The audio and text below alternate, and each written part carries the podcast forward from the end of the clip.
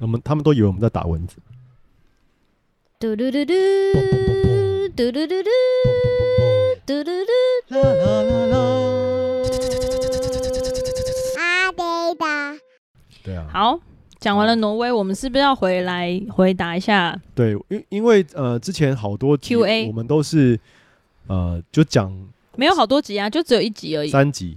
我们三，我们前三集都讲了一些严肃的话题了。那今天就是就是方向就是无聊打屁，所以我们要来 超闲聊。我们要回答 Q&A，然后就是做闲聊。今今天没有要来谈什么感情，除非 Q&A 会问哈。那 Q&A 的感情呢？我们上一集已经讲完了，讲了有够长。对，上一集讲说什么？我们怎么认识？还有什么爱情故事？好，那我们先来看相识的过程。呃，先来看什么？都可以。有一些其实没有很多啊。为什么想要做 podcast？跟做 podcast 的契机是什么？其实是同一题。那就是我来讲。OK，好，对，是因为你开始的。我在六月之前呢，我打发时间的方式就是玩游戏。那我其实也其实就是一个游游戏玩家啦，只是说在我的生命中间，有时候我会完全的戒断戒掉这个这个习惯。嗯，那有时候又会重新回来玩。那我这一次呢，是从呃去年就是疫情三级封城的时候，我记得很清楚。然后我们就三个人关在家，生活很苦闷，因为小孩子不能丢去幼稚园，对，每天都很想要就是就是你打我，我打你，然后想把对方对方勒勒死这样子。于是我就又开始玩游戏，就是需要有个需要一个逃城啊。那就从那个时候一直一路玩到今年的五月。那我游戏就是玩玩玩就会呃那个游戏的瘾就越来越重，所以到五月的时候我已经进入一个游戏也很难满足我，或者我玩游戏的最高点，蛮痛苦这样子，就有点像毒瘾犯这样子。然后想要拿到更多游戏来让自己开心，那就觉得很难。于是于是我就呃下定决心，就是想要戒除这件事情。那哎呦，那我这边我想要插一下，我想知道你下定决心戒除的那个关键点是什么？呃。戒除的关键点就是这个跟我的信仰有关系，就是我在一整个五月的时候，说来也悬，就是圣灵，就是上帝，一直用各样的小事提醒我，嗯，就是他都没有忘记他的约定。那他的约定是什么呢？这个故事就要再讲更早。我在十年前刚进教会的时候，我有一次，就是那时候是教会在做那个兴起兴起建造大型奉献的时候，然后我很羡慕一个很有钱的。弟兄，他好像是一个跨国连锁企业的那个公司的负责人，然后他捐献了几百万给教会，不是捐不不是捐给我们教会，但是他就是捐给他的教会。嗯，然后我就在祷告里面，我就说我好羡慕，我也很想像他一样。然后你是很想要像他一样赚大钱捐给教会，还是很想要像他很想要像他一样奉献？哦，对，我不是求我要赚有钱，我是求说我也想像他一样有能力奉献。然后上帝就跟我讲说，可是我给你的不是这个，我给你的是。教师的恩赐就是你需要教更多的人。那我那个时候已经是在教会里面，就是呃，在摄影事工里面教很多弟兄姐妹摄影。对，那这件事情呢，就在那个时候呢，就是让我谨记在心。那我那一阵子，我也透过摄影来服侍弟兄姐妹。那我也去大学，呃，去教了很多很多的学生，然后也有许多的学生因为这样就认识我，也认识来到教会。那现在那些学生。甚至有有一个成为我现在的 partner，然后他本来念会计系，然后后来就成为专职的摄影师，也开了工作室。那这件事情呢，就随着我开始制作我的摄影教学频道而就继续。那后来就是摄影教学频道，呃，就有点像是撞墙期，或者是我有点不太清楚我到底为什么要教，嗯、就是慢慢的就就是就就像亚伯拉罕嘛，就走偏了路，然后去就职业倦怠了。对，那所以在这个提醒的时候。我就一直被提醒说，上帝从来没忘哦。然后最后就是有一天晚上，在小组就是分享圣经信息的时候，我就看到说亚伯拉罕，他就是一个是圣经里面很很伟大的人物，他是是一个很精明的老头，七十五岁，但是上帝就是跟他讲说，你要离开这个地方，你要离开离开乌尔，你要离开你的舒适圈，你要去迦南地、迦南美地，因为在那里有我给你的应许。那我一直都觉得亚伯拉罕是就是一个，可能是个喜憨，好啊，就这样就去了。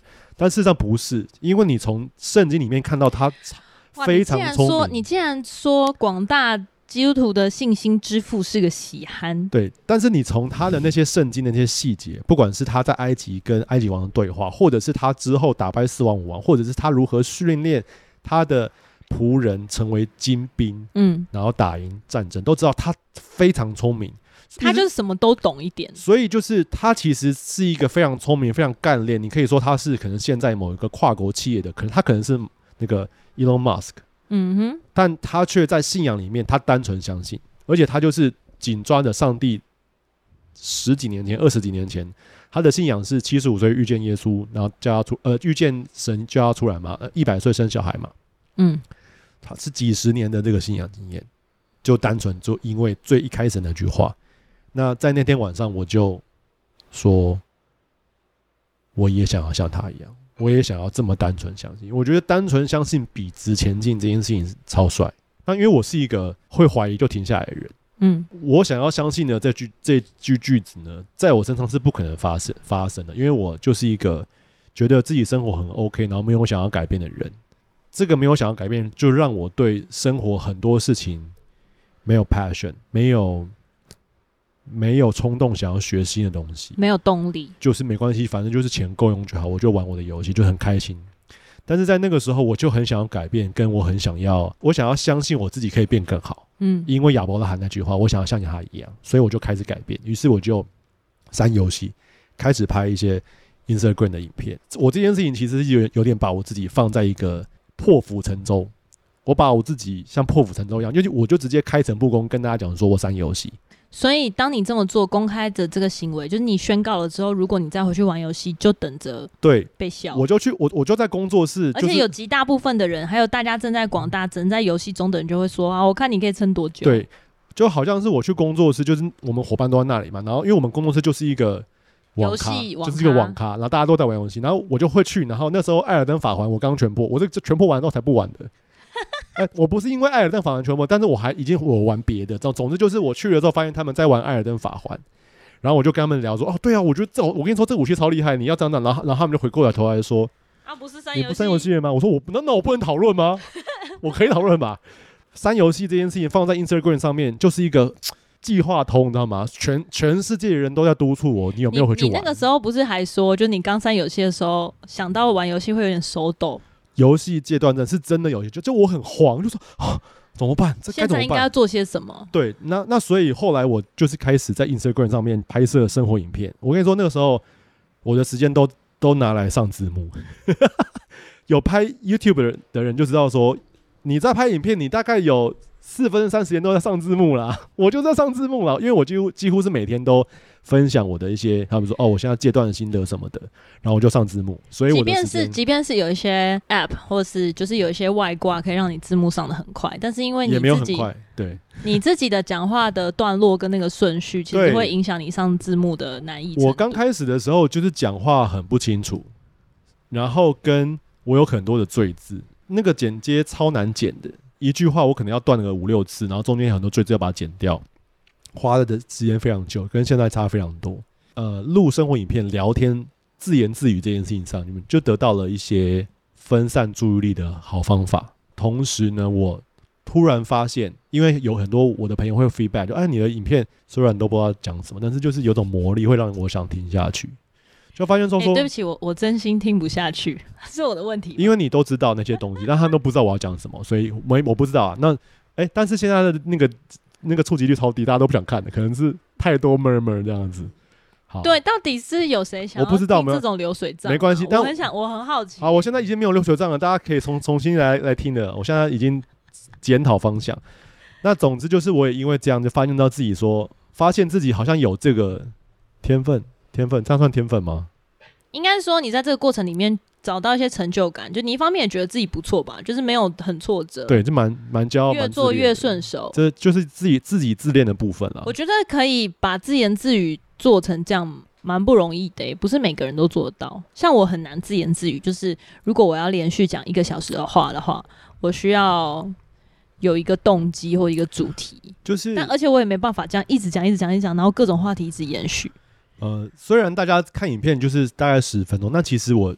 我大概录了 maybe maybe 四十分钟，我我其实有时候还是会停下来想一下，但是我在录之前，我其实已经想好说，我从哪个小故事，然后连接到哪个小故事，然后最后要讲怎么样的结论，我大概大致上能理解。这个过程很有趣啦，只能这样讲。所以你就是开始录 podcast。呃，他的问题就是说，为什么？哦，对我我我没有，对我没有我没有回答到问题。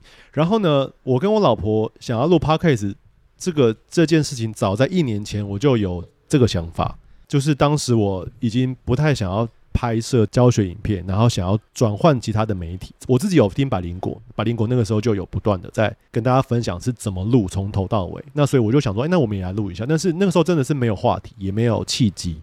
他那个时候品和跟我讲说，我就说是要录什么，因为对我来说，就是在我工作以外再增加一个工作，那我就必须要，特别是当你知道 podcast 是什么，跟你会做 podcast 的时候，你就会很认真想，没错。好，那你的市场定位是什么？你想要对谁讲话？你想要讲什么？因为我们是这个专业，短期目标跟长期做，是没有到非常专业。可是因为你你懂，你当你切到 marketing 那一块，你就会说，你不是凭感觉做一些事情，因为你的时间有限，所以你就必须要。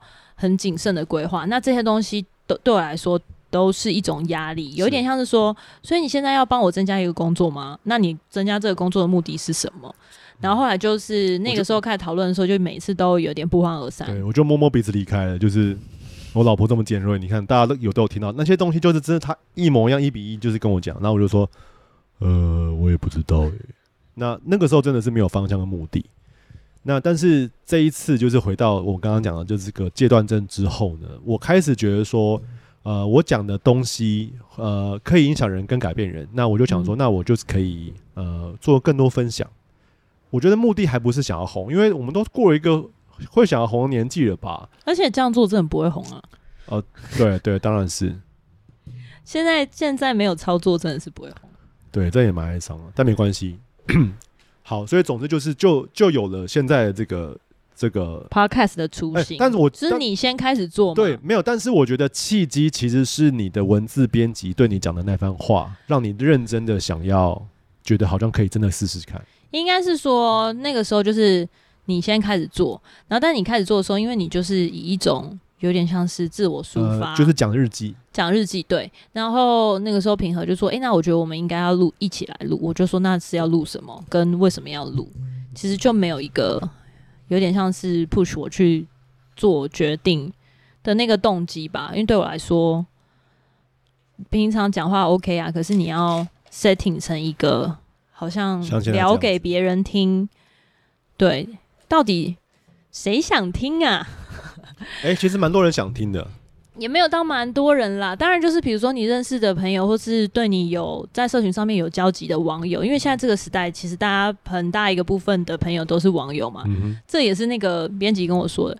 那这个编辑，我之所以会认识他，是因为在前年疫情爆发之前，呃，出版社编辑，然后在网络上找我。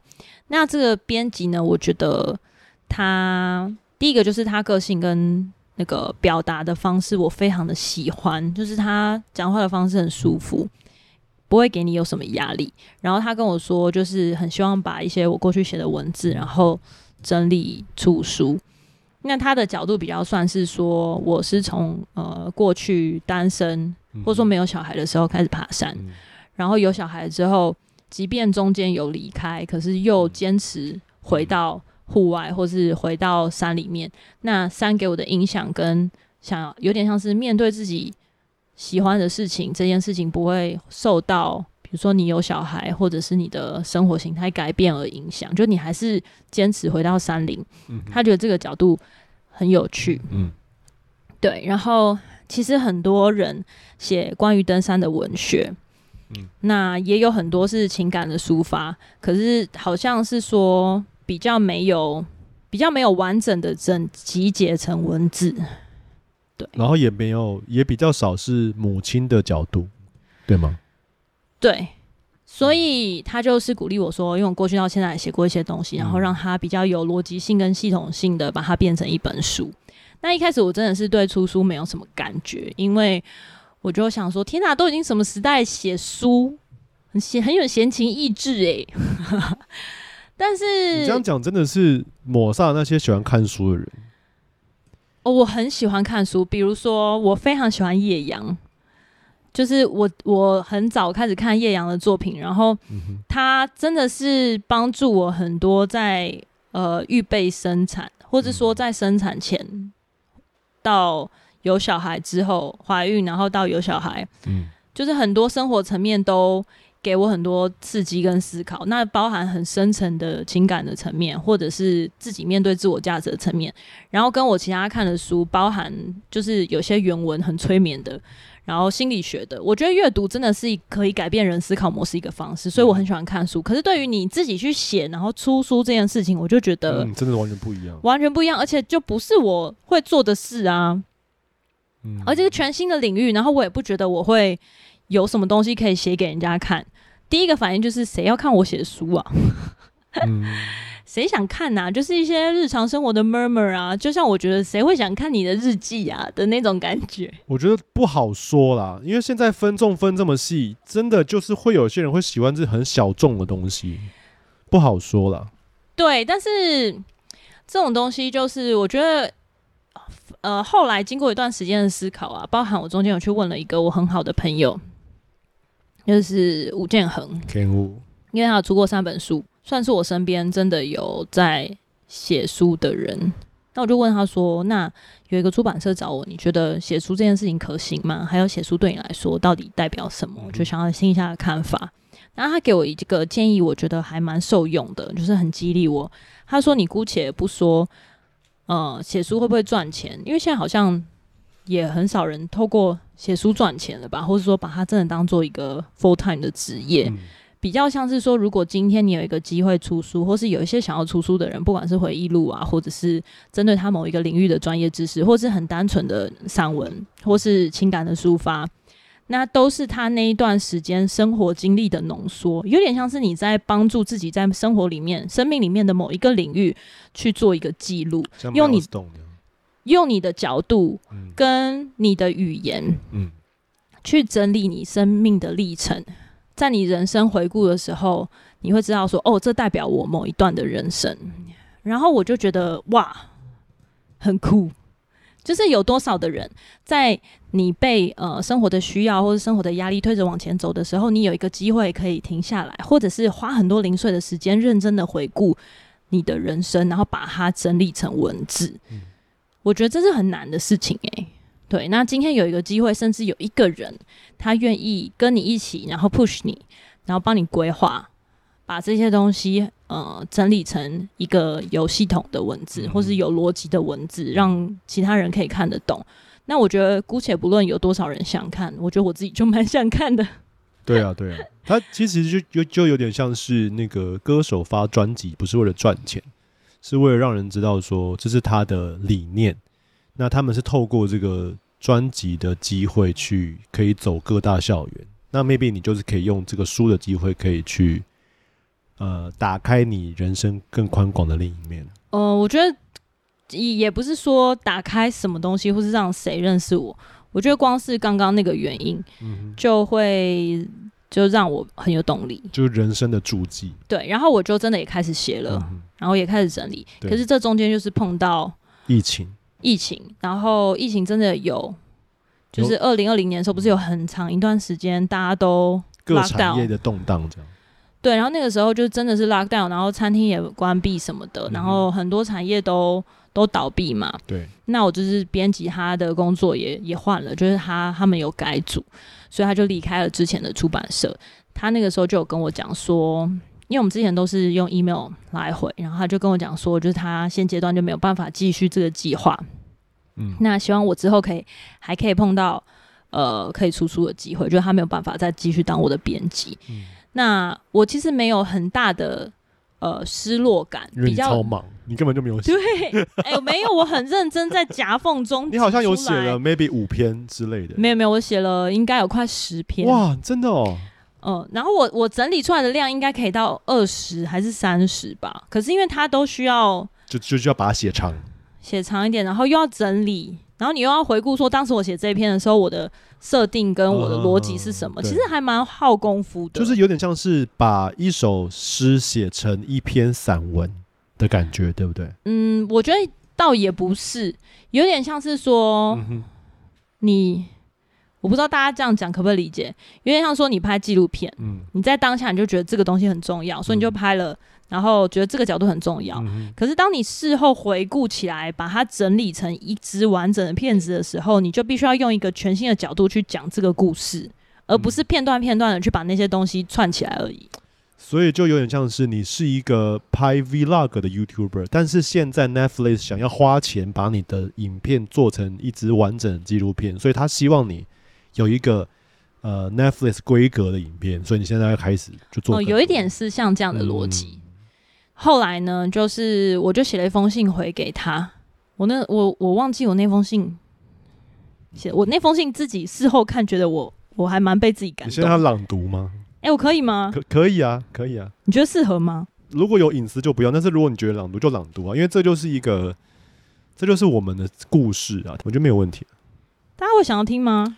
大家就是不会耶，大家就是没事做，然后开车的时候想要听到有些很嘈杂的声音，然后 maybe 是一个好听的朗读的声音，对，然后他们又可以参与到你的生命生活的故事当中。反正我就是写了一封信，谢谢他，嗯哼，这样子有点像是你找到一个伯乐，对，有一点像是这样，嗯、因为他，呃，我我从曾经有写过一个东西，就是在我很焦虑的时候，然后一直觉得我、嗯、我写作的速度太慢，有点赶不上。我的期待的时候，我有我有写信跟他说，哎、欸，我真的觉得有点分身乏术，然后我不知道怎么样写才是真的，好像会被看见或是被别人喜欢。然后他就跟我说，他就回信跟我讲说，你不需要去设定自己成为一个什么样子，你应该是从自己的角度，你本身就是一个身兼多职，就是你一个人虽然是母亲，你也是。呃，别人的太太，你也是女儿，嗯、你也是在公司是别人的同事，嗯、甚至是主管。嗯、那其实这么多身份里面，你本来就很难去拿捏跟掌握，让每一个身份都很完美，这是做不到的。所以，当你在整理的时候，你也是需要从不同的角度里面去体谅自己，有些东西呃做不好，有些东西可以被改变。他说，本来这件事情就已经很不容易，所以不需要再觉得自己不好。然后在当下我就很感动，我就觉得哇，你好会安慰人哦。他真的很温柔，他都没有讲什么没关系啦，他没有讲一些屁话，不会啦那种，嗯就是、没有哎、欸，他就是他很真诚，他就是真诚的叙述完之后，你就被安慰了。我觉得这个安慰人的技巧超高超的。他单身吗？好想帮他介绍对象，我都不知道哎、欸，我没有那么了解私生活。可是因为我是一个安慰人技巧。很差的，很差的人，我真心就是听你讲完之后，我就会想要给你一些建议，叫你去做。但是我没有办法讲一些什么让你在情绪上面比较好的话。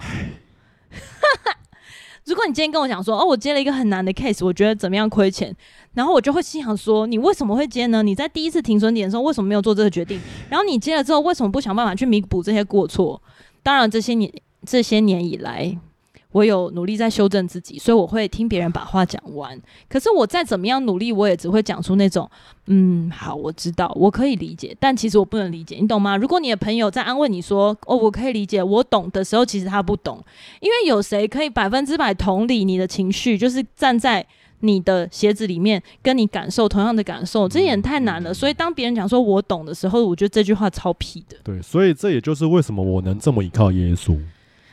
因为我在患难中，就也耶稣安慰我，我老婆就是会用各种制片的角度来颠爆我，最后我就讲说啊，对不起，我在睡前讲这个话题让你要脑充血，你可好好睡吧，对不起，sorry。没有，但是我就我就有悔改啊，我觉得这个不是吧？这个我就是悔改说，说、哦、我觉得你自己决定开心就好，因为你一定有你的考量，跟你觉得你可以想做的事情，所以开心比较重要。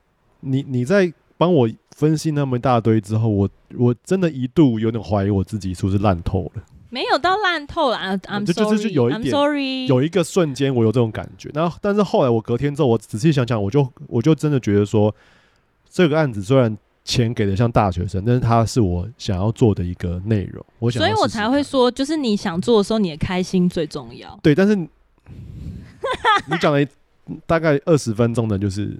CP 值制片，不不不，我怎么可以这样这样这样？然后最后讲了这番话，就是这个效果，以沟通来说很失败啦。对不起，我觉得你还是需要一个制片。没关系，我我心里心态很健康。然后、欸、我们要你要让我讲完吗？还是怎么样？欸、现在已经切过去你的故事了。哦，没有，嗯，sorry sorry。那我我因为我真的很想听你你讲的内容，拜托。我讲什么内容？你说我回信就是你回信给他，就是当他写信给我的时候，嗯、他就说。那我念他的部分，你念没？不用不用不用，哦、我我念就可以了。他就说他会离开他现在的那个，就是他的位置。然后他说他可以介绍一些出版社给我认识，如果我人就有意愿要继续把我的创作完成。嗯、然后他说谢谢你持续分享生活的点滴，有建议的话请你也跟我说。嗯、然后这个就是去年了。然后去年我我回信给他，那时候好像开始完成了三分之一吧。然后我就回信给他说。哦、呃，我中间沉淀了一段时间才回信，一方面是因为当时工作很忙，然后一方面就是我有点不知道回复什么，因为对他来说就是改组，就是离开原来的工作，然后我也不确定他有没有下一份工作，嗯、所以到底是安慰他还是安慰我，我有点拿捏不清楚。所以后来当我比较恢复了一些之后，我就回信给他说。嗯，谢谢你的告知，由衷的为你开心，也觉得有点失落。开心的是，你将开启一个新的人生阶段，因为现在的疫情，各行各业都不太容易，但是相信也充满了值得挑战的机会。而且转换环境一直是我很羡慕也很少尝试的事情，因为我就是一个很容易在现况中觉得失落，但是离不开的人。嗯，我我感觉失落的部分是一年前遇见你，才开启了我对书写的自我肯定跟兴趣。之前我一直不称之为兴趣的原因，是因为并不是每次书写的时候心情都很开心。嗯、我也不认为这是一个我可以持之以恒的事。但是认识你之后，累积文章成为我另外一个人格。挂号，我自诩为文字人格。文字人格自我探究与发展的契机，就像现在在工作与二十四小时育儿之间的矛盾冲突，我都会刻意的想要找空档停下来写些随笔。而如今这个鼓励我、期待我的目标消失了，所以的确是有点失落。嗯。不过自从五月疫情爆发以来，很多登山的行程也无限期的延后。眼看孩子一天一天在长大，我明白我没有办法让他在山林中呃持续的成长，这件事情恐怕无法照着如意算盘了。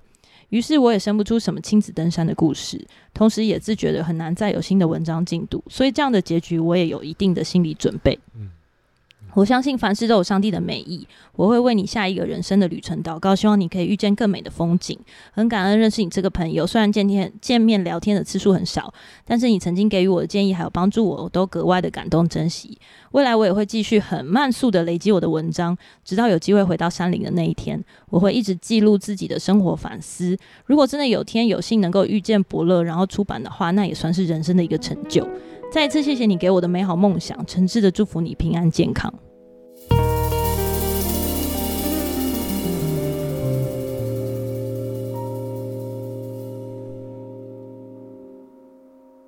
你想要学摄影吗？或有许多摄影问题找不到解答？那就快来和品视觉吧！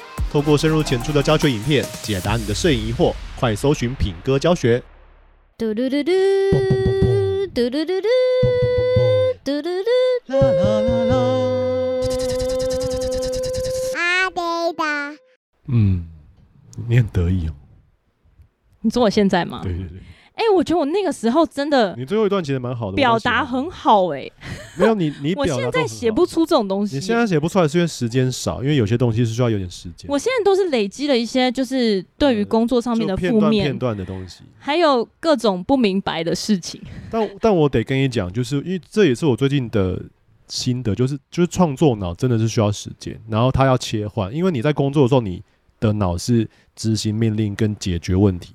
但是那跟创作是完全不同的，嗯，的部分了。接着还有还有故事对，然后后来他又找到他在新的公司，然后重新联络你对。哦对，然后再来的故事就到今年，嗯，好像是一个月前。你看我们有多厉害，我们光讲这个东西，我们就已经讲掉一集。我觉得，我觉得我们，会聊啊，我们我们很容易岔出去，然后拉不回来，忘记一开始在问什么。没有没有，我我都记得，我都我们两个都记得哈。继续好，所以就是说，后来呢，就是到到这个今年，我等一下会拉回 podcast，就是说到今年呢，他突然又找上我，就说，呃，他现在在一个新的出版社，他想要跟我讨论一个新的计划，就是说不是从之前的那个角度，那有没有兴趣再持续的创作？很棒。对，那我也回复他一些关于我的疑虑，因为我觉得创作对我来说，就是因为那个种子已经种下去了，所以我还是持续的愿意这件呃完成这件事情。嗯、可是至于能不能出书，我就没有那么的在意了，嗯、就是不像像当初那种很有动力。我比较想是说，我想要完成这件事情，可是我不太确定这样做对不对，或是应该做到什么程度。所以我们就是又再见面，然后在聊天的里面，有点像是一方面分享，就是一年来彼此的生活，然后一方面也呃帮助我自己去找到我现在如果要创作跟文字的定位。嗯哼。然后就在这个对话的里面呢，就讨论到说，呃，这个编辑就是鼓励我说，他觉得我在。面对面讲话的时候呢，呃，会一边透过讲话，因为你的脑就是在编排这个逻辑嘛，然后去梳理你想要表达的那个目的。没错。那顺着那个目的的时候，他觉得其实是比片段的创作，就是我过去写的东西，就有点像是片段片段，或者是当下的一个感觉，嗯、比起来，好像是我在当面描述一个事件的时候比较完整。对。所以他就鼓励我说：“你可以试试看，把自己想要讲的故事录下来。”重复听的时候，你就可以把它写成一个比较完整，然后有架构的文字。嗯，对。然后我就跟他提说：“哦，其实我室友有找我录 podcast，哎，就是我。”然后那个时候好像已经有答应开始要做，但是一直没有要没有开始，就是一直找不到那个契机，说到底要怎么做。那个时候应该是我已经在录了，然后我们没有一起录。对，就是接到你刚刚故事的最后。那编辑就说他觉得很棒，他觉得就是可以赶快开始录，嗯、然后一边录的时候也一边去呃透过这个方式，然后练习讲话跟练习表达。嗯、其实我年纪小的时候都还蛮会表达的，嗯、当我这次开始录 Podcast，我才知道说其实我表达能力退步超多耶。啊，我我我开始录的时候，我就觉得你根本就是 DJ 等级的，那我就心想说可恶，因为他大学的时候是是 是什么广电。我说：“我靠，他之前做 DJ 都会做很久，我跟他录超吃亏的。我们以前做广播节目，这种对我们来说根本就是每个礼拜、每天都会，几乎每天都会发生的事情。然后做后置啊、上广告啊，对我们来说就跟吃饭喝水一样。可是我真的退步很多，就是我连讲一个完整的事情，只要它是一个稍微长的句子，我就会。”停顿在中间有很多的空档，然后去从我的自己的字库里面去挑中我觉得比较精准的字，所以我就发现自己有很多的停顿。这是文字脑了，这是文字脑。对，这是文字脑，不是讲话脑。所以我心想说：天啊，我讲话脑死光了，退化萎缩成一个花生米。这是对，所以这我觉得很多很多东西还是需要练习的啦，就跟你开车一样。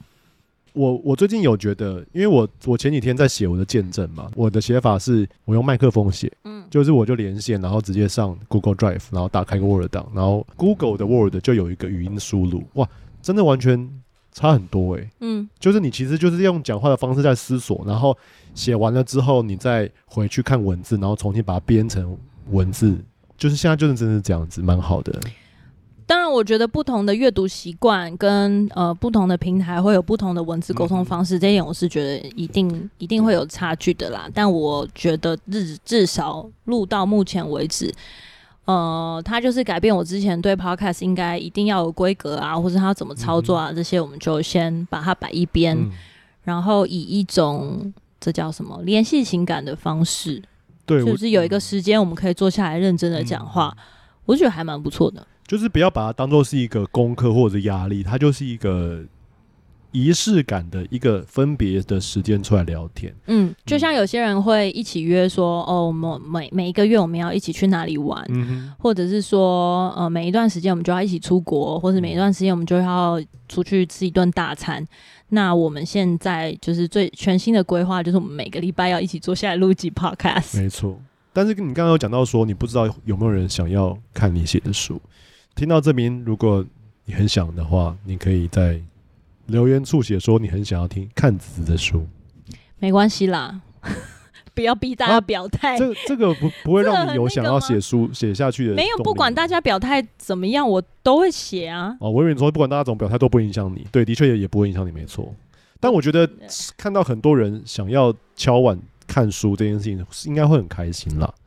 好，那我们就对，但我也不是为了这个嘛，所以就是，如果大家有什么好的书单可以推荐给我，好，你没时间，没有，你没时间了。我会在某一些时候很，嗯，好，哦，我我已经累积的书超多的。我我觉得你在防疫旅馆哦居格的时候，你可以居格的时候可以可以。那我觉得你不要那么贪心，你就带一本书跟带一个，没有，我会带电子书了。对对对，你就带那个去就好了。对，我就带电子书。好，那我们往下一题 Q&A。哇。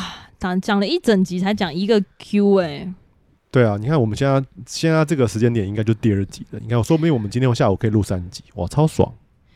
接下来他还有问说，刚刚已经讲过了嘛，就是你如何可以跟另外一半大深度的聊天，其实就是 Podcast 大深度聊天哦。但我觉得前提就是你在找另一半的时候是要找有深度聊天的另一半啊。就像我前面讲的，我的寻求条件第一就是沟通啊。那如果他们两个没有那么好沟通，他们在一起的原因不是这个，那他们现在要改成要聊天，很有点难吧？哦，的确是我交往过有一些对象是很难聊天的。嗯，怎么讲？就是他会聊，但是聊不起来，或是很容易在彼此反对的立立场。就是这样，这样类型的人，当你在跟他吵架的时候，唯一和解的方法就是衣服脱光去做爱，到最后都会。到最后只能用这种方法表达身体上的和好，可是人没有和好啊。对，你身体和好有什么用？所以我都会跟那些年轻的弟弟们讲说：你不要挑外表啦，要不然，难道你结婚之后吵吵架吵吵就那个对方裤子脱下来你就和好了吗？不可能嘛，对不对？所以什么不要挑那种性冲动或外表好的当做对象，不是这样子。所以我有点不知道。怎么回答？说如何能跟另外一半大深度聊天？因为我们其实还不是另外一半的时候，就能蛮能够深度聊天。这个问题有很多前提啊，就是麻烦你就是讲详细一些。没有啦，如果你本来就不会深度聊天，然后硬要深度聊天，就是你们彼此相度相处的模式不是这样的话，我觉得的确是蛮难的。因为你可能就是要创造一些机会，向他表达说你想要好好聊聊，或是就真的很直白的跟他讨论一些事。嗯那那你要另外一个假设，就是说你期待另外跟另外一半可以深度聊天，那你本身在选对象上面就要嗯，不要找那种一见钟情的。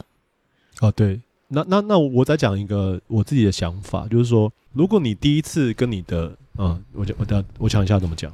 好，你想一下。嗯，你你可以想一下，我去尿尿吗？那我那我就直接讲嘛，然后你就人不见了。不行啊，你等我啦。那我也想尿啊，哦。就是呢，呃，沟通是这样子啊，就是营造一个安心的沟通环境的方法，其实是信任。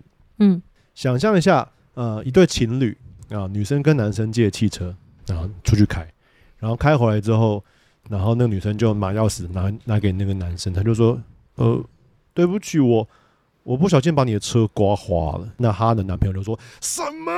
我这么喜欢的车，你居然刮花了？生气的时候讲什么都听不清楚。对，就是他很生气。那假设这是女生第一次跟这个男生的一个真实、诚实的沟通，之后就没有诚实了，因为他第一次接收到他真心，就是他真心忏悔跟讲实话的时候，对方所给的反应让他很害怕，让他很恐惧。接下来他可能，如果他犯错，或者是如果他想要讲真话的时候，他就会做掩饰。就没有办法达成一个舒服的沟通的环境。那所以不管是亲子沟通，或者是情侣沟通，哦，夫妻沟通，其实都一样。嗯，就是说，如果你听别人讲话的时候，如果没有好好的让他营造一个舒服的环境的时候，对方可能就以后就不会想要再跟你沟通。那我自己其实呃不是一个擅长或者喜欢面对面沟通的人，因为我是个阿宅。我小时候就是我妈都是我妈管教我，然后我妈管教方法很情绪化。拿起鞭子狂揍这种，所以我其实很害怕跟人起冲突。当有人骂我，特别是女性骂我的时候，我就会，我就会就是很不舒服，然后跟我完全不想待在那个现场。呃，我年轻的时候，就是一我一被骂的时候，我就我就会 shut down，我就会脑筋一片空白，然后没没有办法做任何的回应。跟另一半吵架的时候，我其实就是没有沟通能力。一进入吵架、剑拔弩张那种情绪的时候，我就没有沟通能力。你就筑墙，你就要把墙。我就会对我就会就是筑墙或者防卫性很高，我就没有办法说任何话，也不会说真话。嗯，我必须要拉门拉起来。对，我必须要就是一个人独处，然后回想我怎么样，因为我觉得在那个回想过程，我自己也在理解我自己的感受，然后我也要问自己说，为什么我会有这种感受，我才有办法把我的感觉讲出来。那你要把感觉讲出来，你才有可能跟对方沟通嘛。所以我这部分其实是呃结婚之后才慢慢学，然后如果满分是十分十分的话，我现在可能才四成吧，就是四分而已。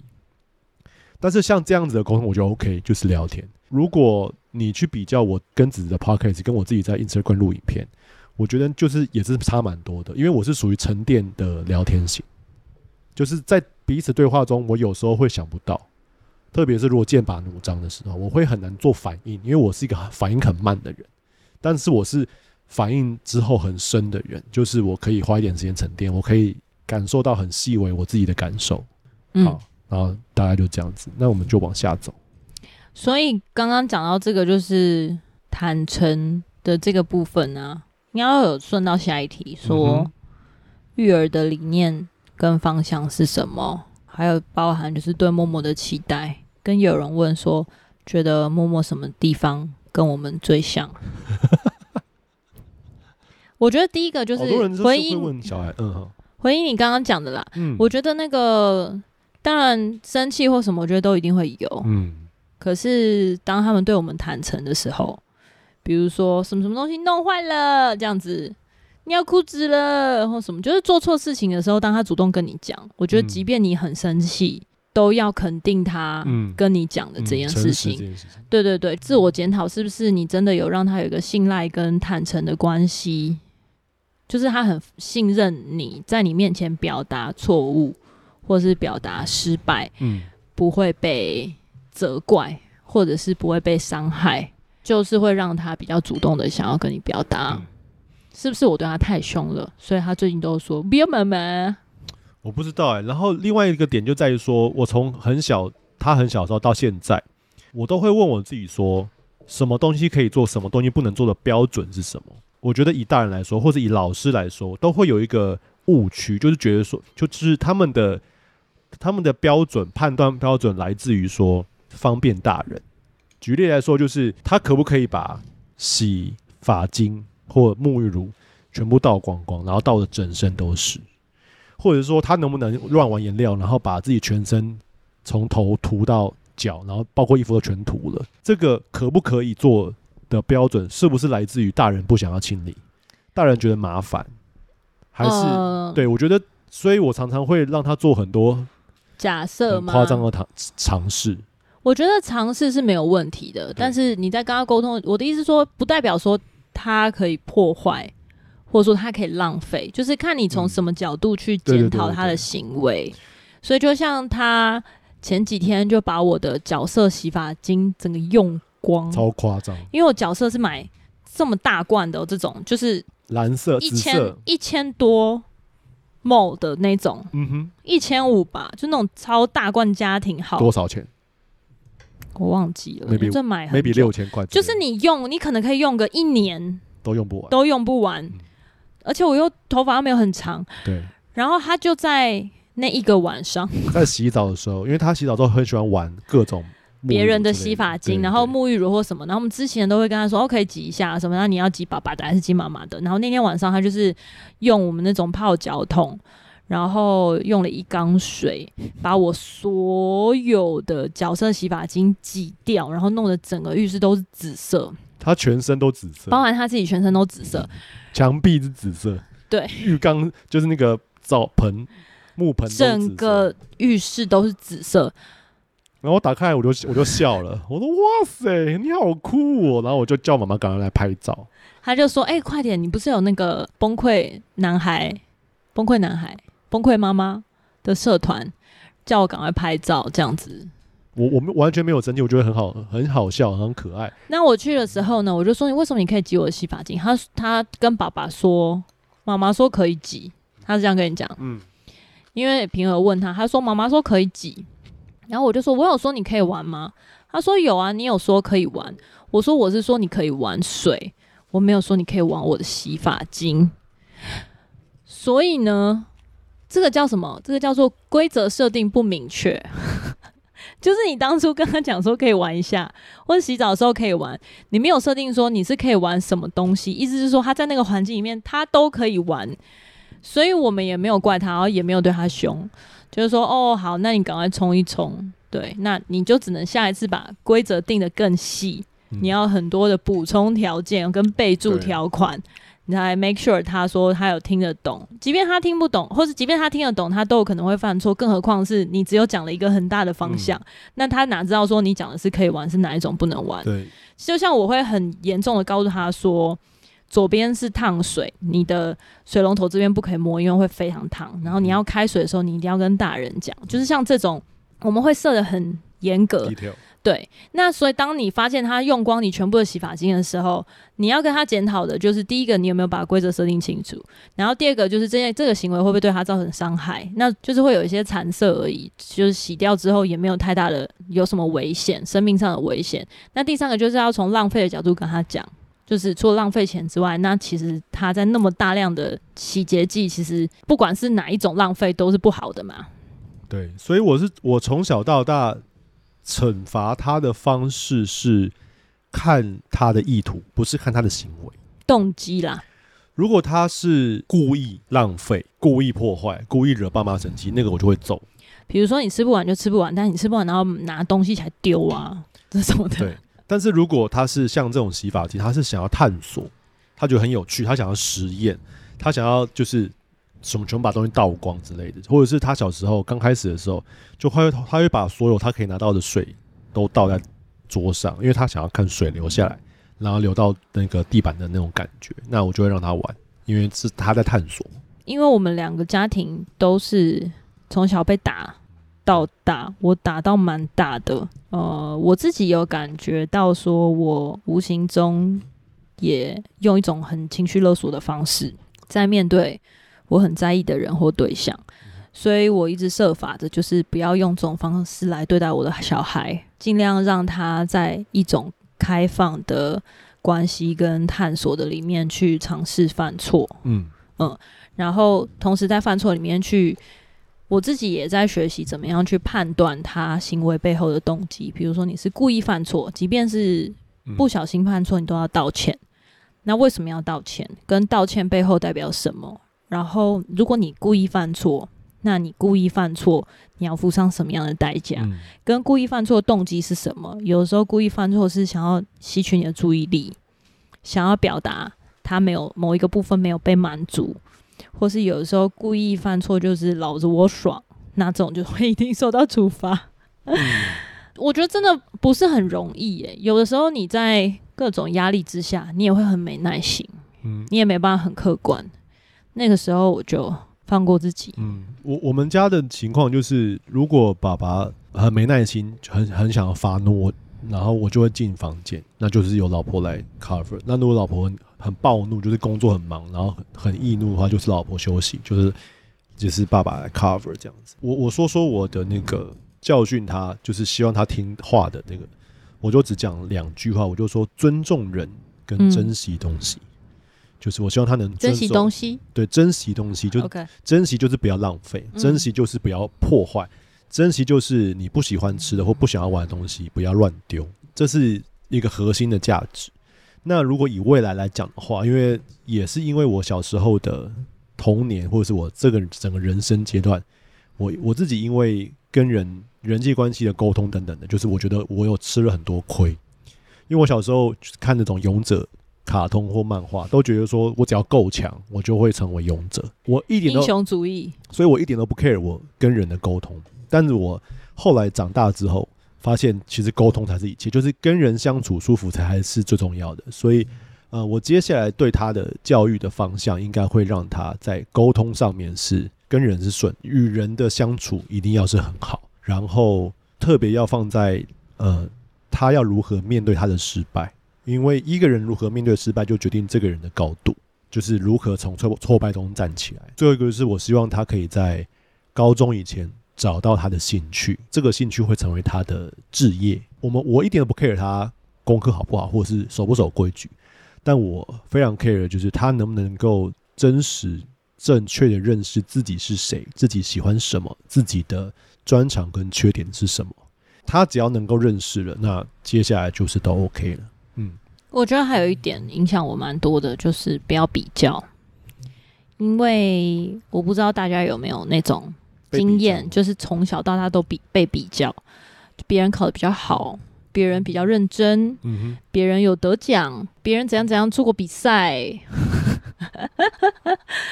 这种各种比较，然后长大之后就变成你会跟别人比较。当你工作压力很大，然后在加班的时候，你就比较说你的朋友都在游山玩水，大家都可以一直练习，一直练习，然后运动表现就是突破，但你就是要在这里赚钱，或者是说，当别人有机会出国玩的时候，但是。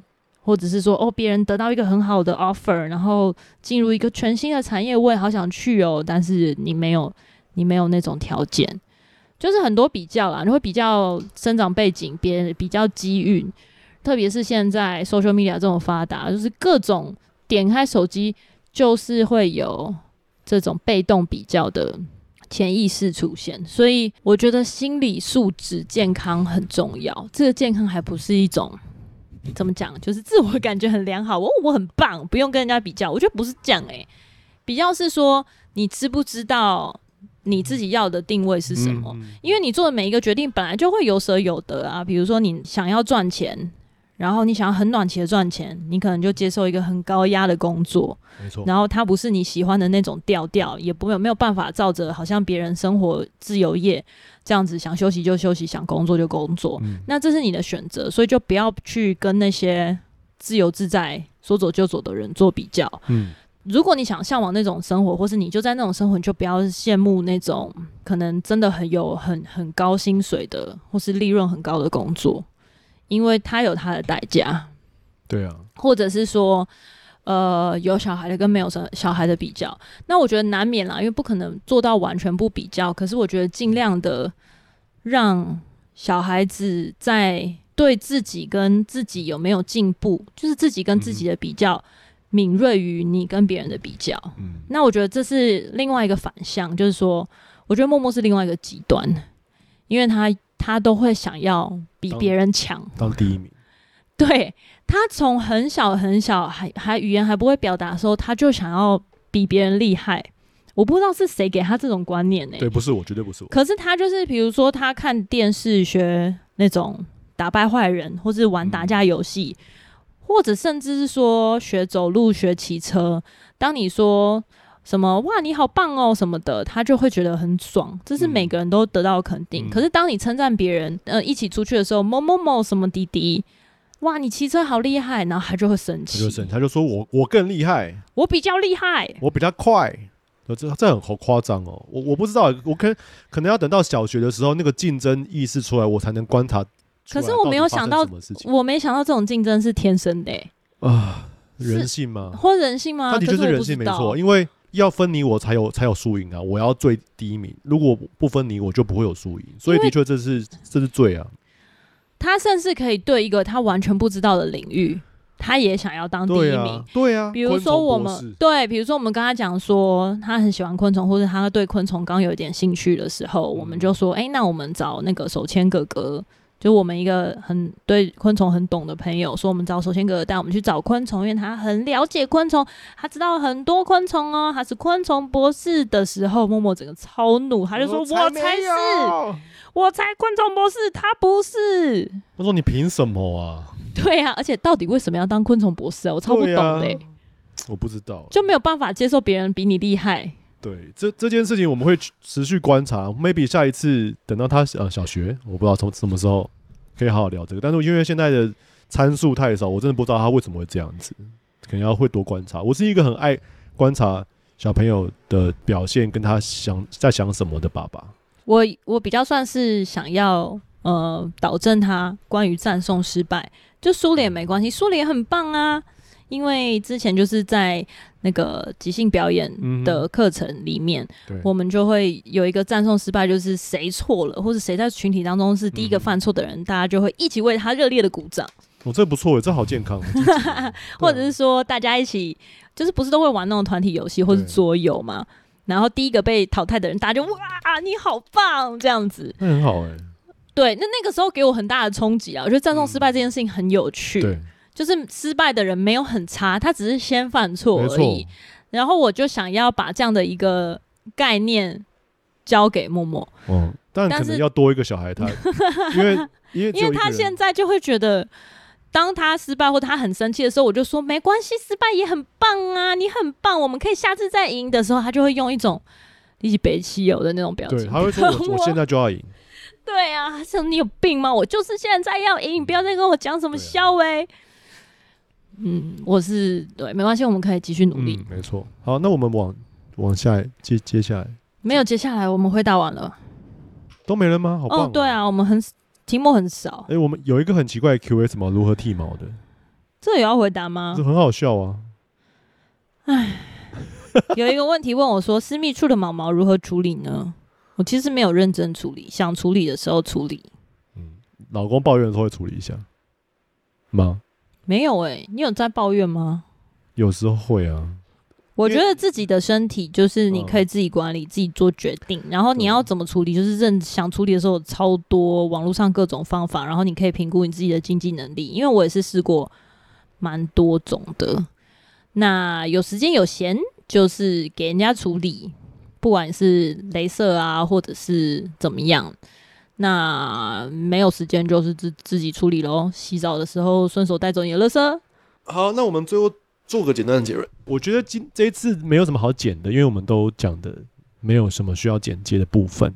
那以上呢，就是这次所有的 Q&A 啦。嗯，其实我们的 Q 收到的 Q 非常的少，很少哦。但是我们就是可以把一个 Q 聊很久的人。对我，我好希望这一集可以长到可以剪两集，这样子 我们就可以有两个礼拜的扣打。